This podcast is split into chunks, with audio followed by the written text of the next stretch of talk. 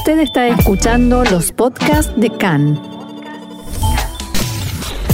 CAN, Radio Nacional de Israel. Vamos a comenzar ya mismo con la información, si les parece, hoy domingo 17 de enero, 4 del mes de Shvat, estos son nuestros titulares. Coronavirus. Ayer se registraron más de 8.000 nuevos casos y más de 300 personas fallecieron en la última semana. El gobierno decidirá si extiende el cierre general por una semana más. La autoridad palestina convoca a elecciones presidenciales y parlamentarias 15 años después de la última convocatoria.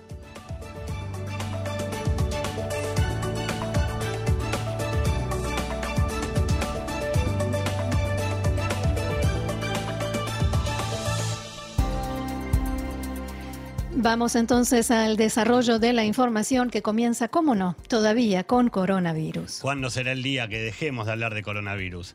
Vamos por ahora con los datos. El Ministerio de Salud informó que en el día de ayer se registraron 8.398 nuevos casos de infectados con coronavirus. En total se realizaron 101.722 pruebas, lo que arroja un elevadísimo porcentaje del 8,5 en los casos positivos. Actualmente Israel tiene 83.611 infectados con el virus activo, de los cuales 1.184 se encuentran en estado grave y 274 requieren la asistencia de un respirador. Desde el inicio de la pandemia en el país se han registrado ya 543.499 casos y hasta el día de ayer ya se contabilizaban 3.959 fallecidos a causa de la enfermedad. Según datos revelados por la Universidad Johns Hopkins de Maryland, la semana pasada a nivel mundial se registró el número 2, millones de personas que fallecieron a causa de la enfermedad. O sea, ya pasamos la barrera de los 2 millones.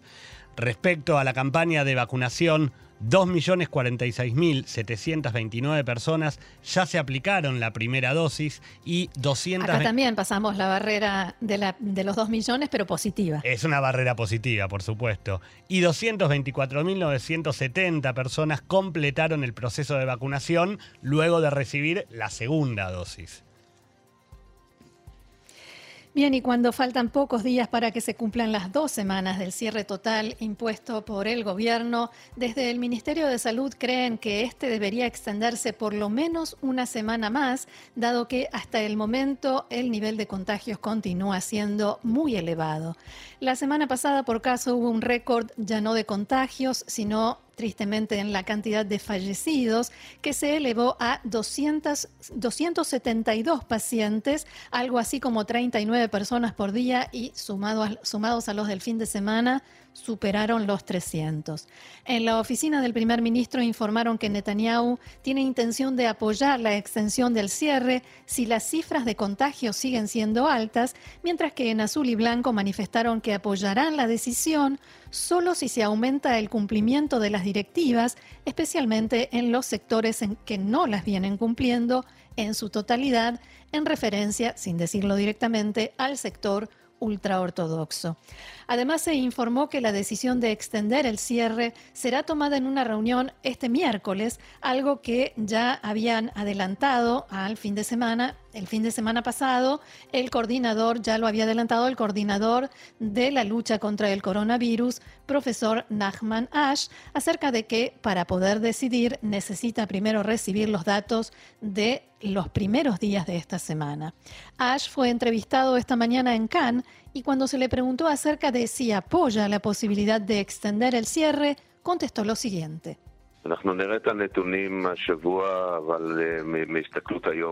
Veremos los datos esta semana, pero observando el panorama hoy, yo estimo que no habrá más remedio que extender el cierre una semana más. Todavía no se redujo la cantidad de pacientes en estado grave en los hospitales.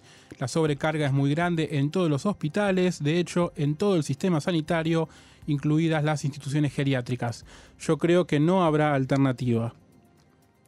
También fue consultado acerca de cuándo veremos un descenso en la cantidad de enfermos graves.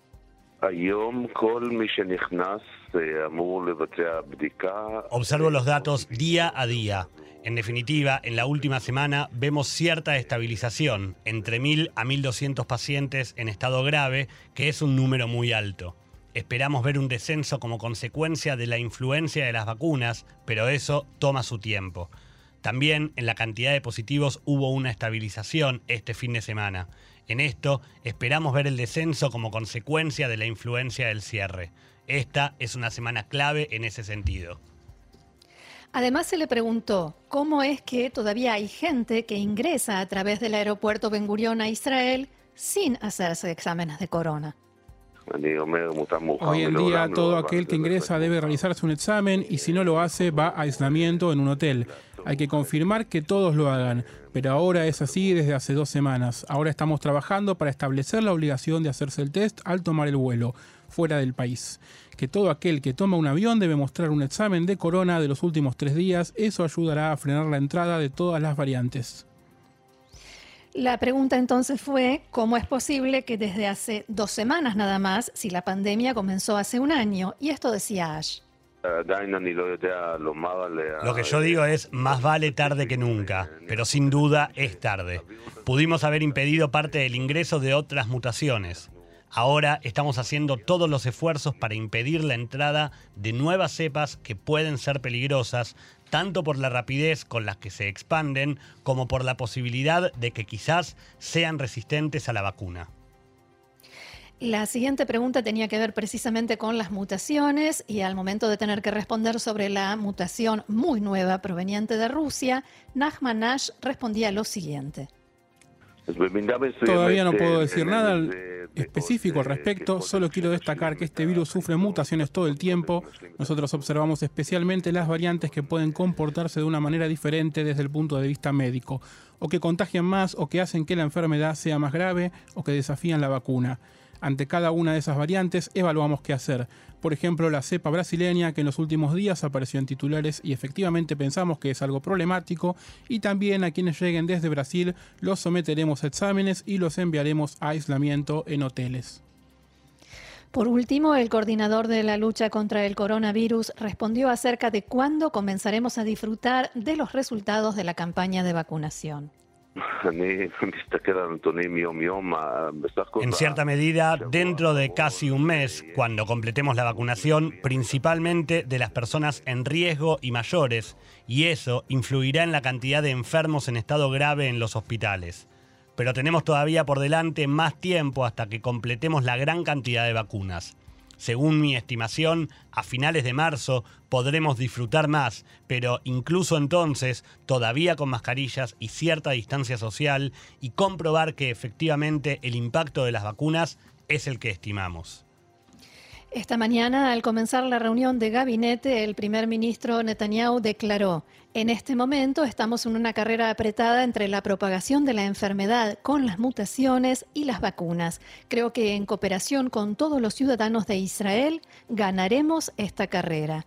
Estamos trayendo más vacunas, decía el primer ministro. Hoy espero que vacunemos a alrededor de 200.000 personas y así continuaremos durante la semana para permitir la apertura paulatina con el pasaporte verde de partes de la economía y de la vida hasta que las abramos por completo. Para ello necesitaremos evaluar la situación de contagios y determinar si es necesario un periodo restringido adicional. Lo decidiremos en la reunión de gabinete del martes, a más tardar el miércoles, y publicaremos un anuncio a tal efecto. La campaña de vacunación La TEDCATEF, Poner el Hombro, se sigue expandiendo. A partir del día de hoy, toda la población mayor a 45 años se encuentra habilitada para solicitar su correspondiente turno para recibir la primera dosis de la vacuna. Por su parte, las mutuales de salud informaron que solicitaron a las autoridades del Ministerio de Salud que se permita ampliar aún más el rango de edades. Esto se debe, explicaron, a que se empieza a observar una desaceleración la tasa de vacunación y si no se amplía el rango podrían echarse a perder muchas dosis. Como informamos en la apertura, hasta el momento más de 2 millones de personas ya se vacunaron y más de 200.000 recibieron la segunda dosis. En las últimas horas de la tarde del pasado viernes, la muerte de un paciente internado en el Hospital Igilov de Tel Aviv causó conmoción tras conocerse los motivos de su muerte. Se trata de Moshe Arasi, de 47 años, quien se encontraba internado en la unidad de cuidados intensivos tras ser hospitalizado a causa del coronavirus agravado por varias enfermedades de fondo. El estado de salud de Arasi se había deteriorado en la tarde del viernes, pero murió, aparentemente, por tener su respirador desconectado y luego de que el personal médico a cargo no notara el hecho, incluso cuando la alerta hubiera sonado por casi tres minutos. Las autoridades del Hospital Igilov informaron que se ha abierto una investigación y que, de manera preliminar, pueden revelar que el tubo del respirador estaba fuera de lugar y que en ese momento sonaban varias alertas a la vez, por lo que el personal se abocaba a tratar cada una de ellas. Igualmente, por el momento no declararon qué fue lo que llevó a que Arasi no estuviera correctamente conectado. Asimismo, desde la dirección del hospital declararon que se encuentran sufriendo una carga que desafía a todo el personal. Según en la comunicación oficial, en vista de la pesada carga y del aumento de contagios, la dirección del hospital ha decidido reducir las camas y la actividad en favor de un mayor refuerzo del personal que atiende a pacientes con coronavirus.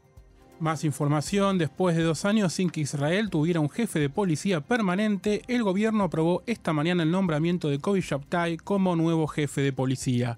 En la ceremonia de entrega de insignias que se, dio, que se, llevó a cabo en la sede del Ministerio de Seguridad Pública, el comisario general Shabtai dijo, Voy a poner todas mis fuerzas y haré todo lo que esté a mi alcance para probar que soy digno de este cargo. Los principales lineamientos de acción serán la seguridad pública, la calidad de vida, la lucha contra la delincuencia, la aplicación de la ley en forma intransigente frente al incumplimiento de la ley en las rutas y la profundización de la aplicación de la ley en la sociedad árabe. Tenemos una organización fuerte cuya fuente de orgullo no es solo su capacidad operativa, sino principalmente su fortaleza moral. Nuestra función no es solo cumplir un trabajo, sino una forma de vida, y por lo tanto debemos servir de ejemplo. Me comprometo a respaldar a todo oficial de policía que actúe de acuerdo a la ley y a los parámetros de la institución. Me ocuparé también de que nuestros oficiales de policía vuelvan a tener el reconocimiento público que tanto merecen. Alcaldes de ciudades árabes israelíes están discutiendo si participar o no en una reunión vía Zoom convocada por el primer ministro Benjamin Netanyahu para discutir con ellos el fenómeno de la creciente violencia en ese sector de la población israelí. Las conversaciones fueron impulsadas por el alcalde de Modi'in, jefe consejo de autoridades locales y miembros del partido Likud en coordinación con el alcalde de Arara, Mudar Yunis, presidente del Comité de Jefes Municipales Árabes. Lo que sucedió, Gaby, es que durante el fin de semana, a medida que se acercaba el momento de la reunión, los alcaldes invitados comenzaron a difundir mensajes en Facebook principalmente y en otras redes sociales, mensajes de que no concurrirán, que no van a participar por temor a que Netanyahu aproveche el encuentro para hacer propaganda política. Uno de ellos, quizás el más destacado, fue Youssef Awabde, titular del Consejo Regional de Kfarkana, que escribió abro comillas, si la reunión con Netanyahu forma parte de su campaña electoral, yo, o sea, Awaude, no participaré en el aprovechamiento de la sangre de jóvenes árabes en el marco de una campaña destinada a vestir al lobo con piel de cordero. También el alcalde de Shfaram, Osran Yassin, integrante del Likud, él, se opone en forma tajante a la reunión de esta noche con Netanyahu y asegura que la violencia en la sociedad árabe israelí debió haberse erradicado hace mucho tiempo y no acordarse ahora, dos meses antes de las elecciones.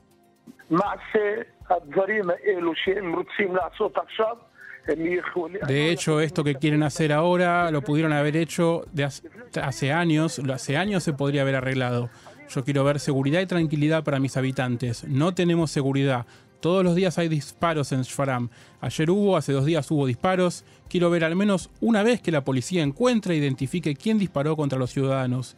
Una vez, quiero que esto se resuelva de raíz. No se puede seguir así. Pero ahora, antes de las elecciones, en dos meses, ¿van a alcanzar a hacer algo? Después de extensas conversaciones y muchas consultas, los alcaldes decidieron que la reunión de esta noche se llevará a cabo con la participación de cuatro o cinco representantes y nada más. Desde el Likud reaccionaron diciendo que, textuales palabras, factores radicales están tratando de presionar a los alcaldes para que no participen en el encuentro. Algunos de esos factores se opusieron en el pasado al establecimiento de delegaciones policiales en las ciudades árabes y no hicieron nada contra las familias de delincuentes en la sociedad árabe. La reunión se llevará a cabo tal como se planificó y el primer ministro hará todo lo que esté a su alcance, continúa el comunicado, para que haya ley y orden en la sociedad árabe como en todo el país. Vamos ahora a la política y Roxana, quiero preguntarte algo porque seguramente vos sos la que sabe de estos temas. Intento. ¿Hay, hay, contactos y hay conversaciones para unir las listas en el bloque de centro izquierda o después de la convocatoria pública de Gantz y todas las especulaciones no, no avanzó mucho el tema? En realidad hay contactos, sobre todo se habla mucho, hay muchas conversaciones, pero por el momento no hay avances. Khan informó esta mañana que hubo una conversación entre Benny Gantz y Ron Huldaí, el titular del partido a Israelín. El mensaje de Huldaí a, a Gantz, según este informe, es que se haga a un lado, que deje el lugar de jefe del partido azul y blanco para que las dos listas, la de Huldaí y la de Gantz, se puedan unir en una sola. Y lo que se dice que Huldaí le dijo a Gantz es que eh, para que se puedan unir, Gantz puede ubicarse en otro lugar de la lista e incluso Huldaí estaría dispuesto a darle el cargo de ministro de Defensa si le toca a él formar gobierno. Se estima, los analistas eh, estiman que Huldaí quiere azul y blanco por el dinero que trae consigo como partido ya existente, lo que reciben todos los, los partidos antes de la campaña electoral, que en este caso son casi 18 millones de shekels y que aguardan a alguien a quien se sume a este partido. Por el momento, y contradiciendo todas estas informaciones, Ron Huldaí desmiente categóricamente sus intenciones de aliarse con Benny Gantz. Yo descalifico, rechazo únicamente a Bibi, Netanyahu. Pero la probabilidad de que yo esté con Benny Gantz en una sola lista es casi cero por muchas razones. Por si quedaba alguna duda, el tema fue aclarado también por otro integrante del partido israelí, el general retirado Dan Arel. Arel dijo que solo hubo una conversación por una cuestión de educación.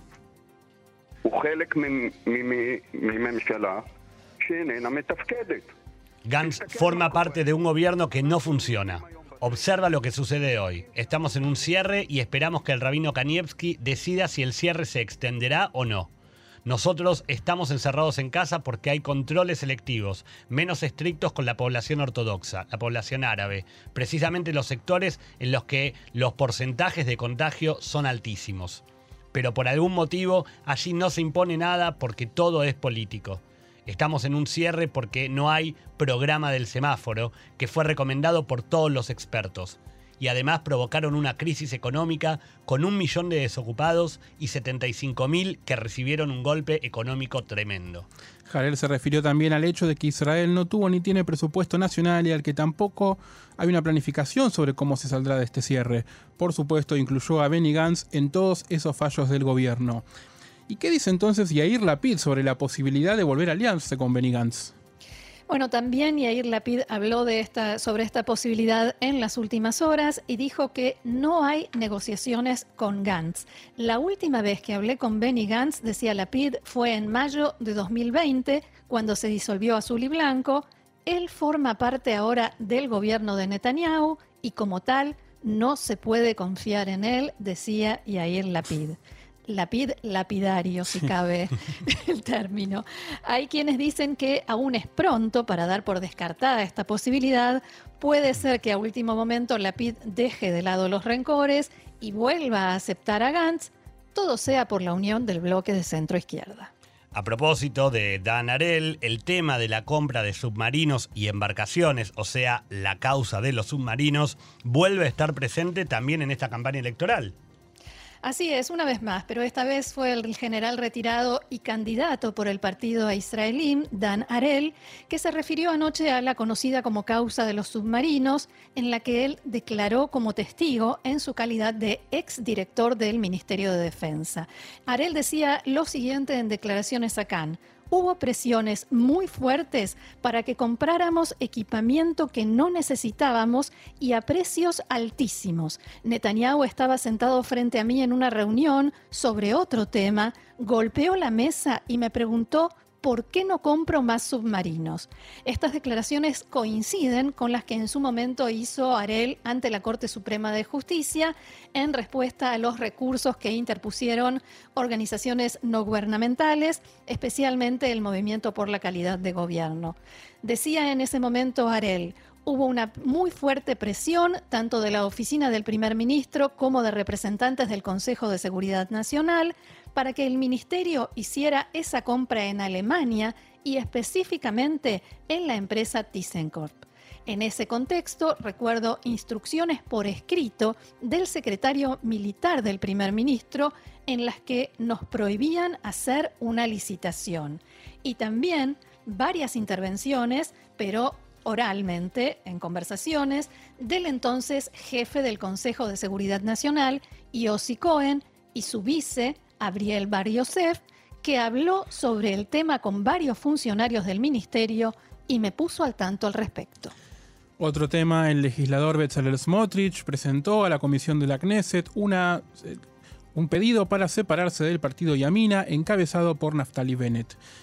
este pedido será tratado y sometido a votación en la Knesset el día martes. El alcalde de Tel Aviv, Ron Huldaí, dijo esta mañana que las instituciones culturales de la ciudad volverán a abrir dentro de 10 días. En declaraciones a Cannes, Huldaí aseguró que cualquier persona que tenga un certificado que indique que recibió las dos dosis de la vacuna contra el coronavirus podrá ver espectáculos culturales e ingresar a museos y que esto se hará a pesar de la oposición del Ministerio de Salud. Huldaí aseguró que promueve la medida sin ninguna relación con la campaña electoral como titular del partido a Israelim y que su objetivo es promover la cultura y ayudar a 150.000 personas que se ganan la vida en esa industria. El ministro de Cultura y Deportes, Gilly Trooper, de Azul y Blanco, reaccionó diciendo que cuando se trata de la institucionalidad y de salud, lo mejor es que todos dejen de lado el populismo y actúen de manera responsable y no solo con fines electorales. Trooper dijo que su ministerio está impulsando un plan para renovar la industria de la cultura, pero esto solo se hará en coordinación con el Ministerio de Salud y cumpliendo con todas las restricciones y reglamentos.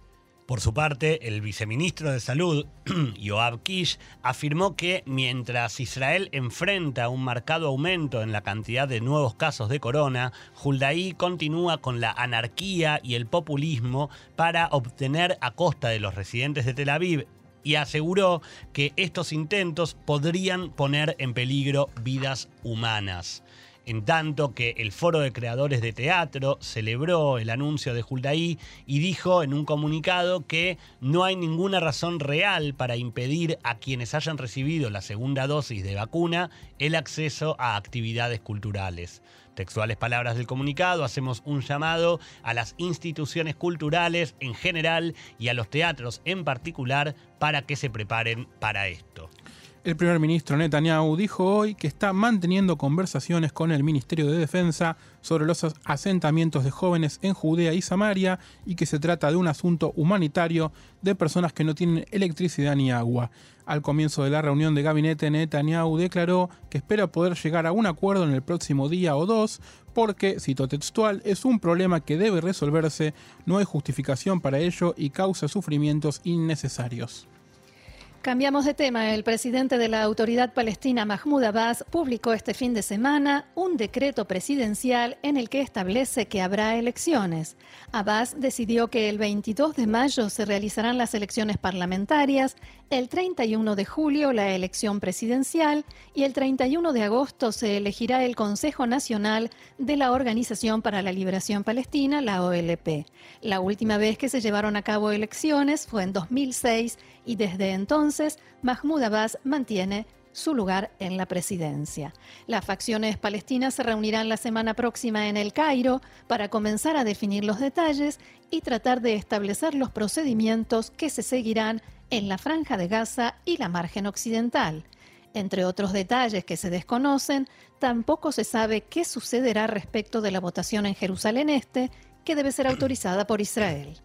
Por, otra parte, la agencia de noticias alemanas DPA informó, citando una fuente de Hamas, que se espera que Ismail Anilla continúe como jefe de la organización terrorista por un segundo mandato. Las elecciones en Hamas aún se están realizando y se espera que los resultados se publiquen dentro de poco más de dos meses. Según este informe, Khaled Mayahal estará a cargo de las actividades de Hamas en el exterior.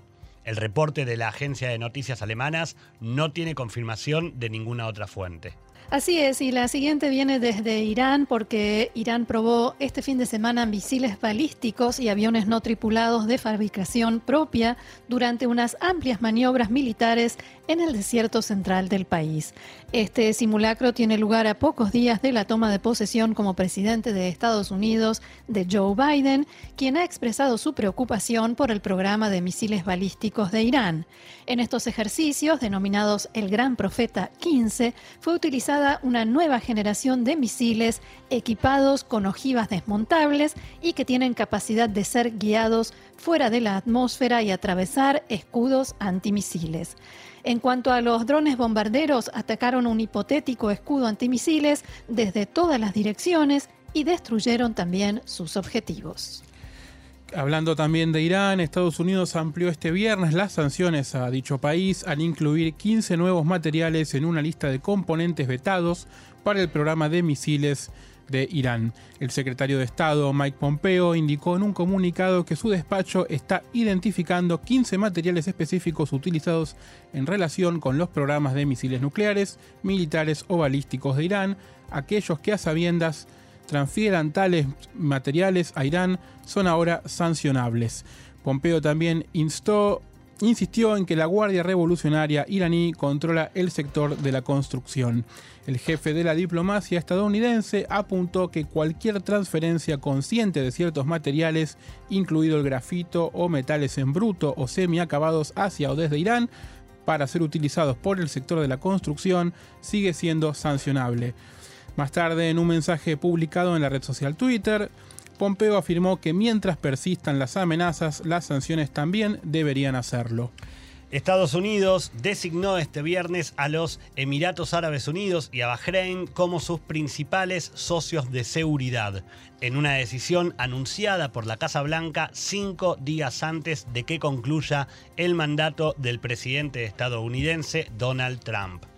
Según un comunicado difundido por la Secretaría de Prensa de la Casa Blanca, esta designación es un estatus único que reconoce la excepcional asociación en materia de seguridad con Washington, ejemplificada, dice el comunicado, por la acogida de miles de soldados, marineros, aviadores e infantes de Marina de Estados Unidos y el compromiso de cada país de contrarrestar el extremismo violento en toda la región. Ambos países han participado en numerosas coaliciones dirigidas por Estados Unidos durante los últimos 30 años, agrega la declaración, según la cual esta decisión demuestra nuevo nivel de asociación y representa un compromiso duradero con la cooperación económica y de seguridad. También, concluye el comunicado, refleja su extraordinario valor, determinación y liderazgo al firmar los acuerdos de Abraham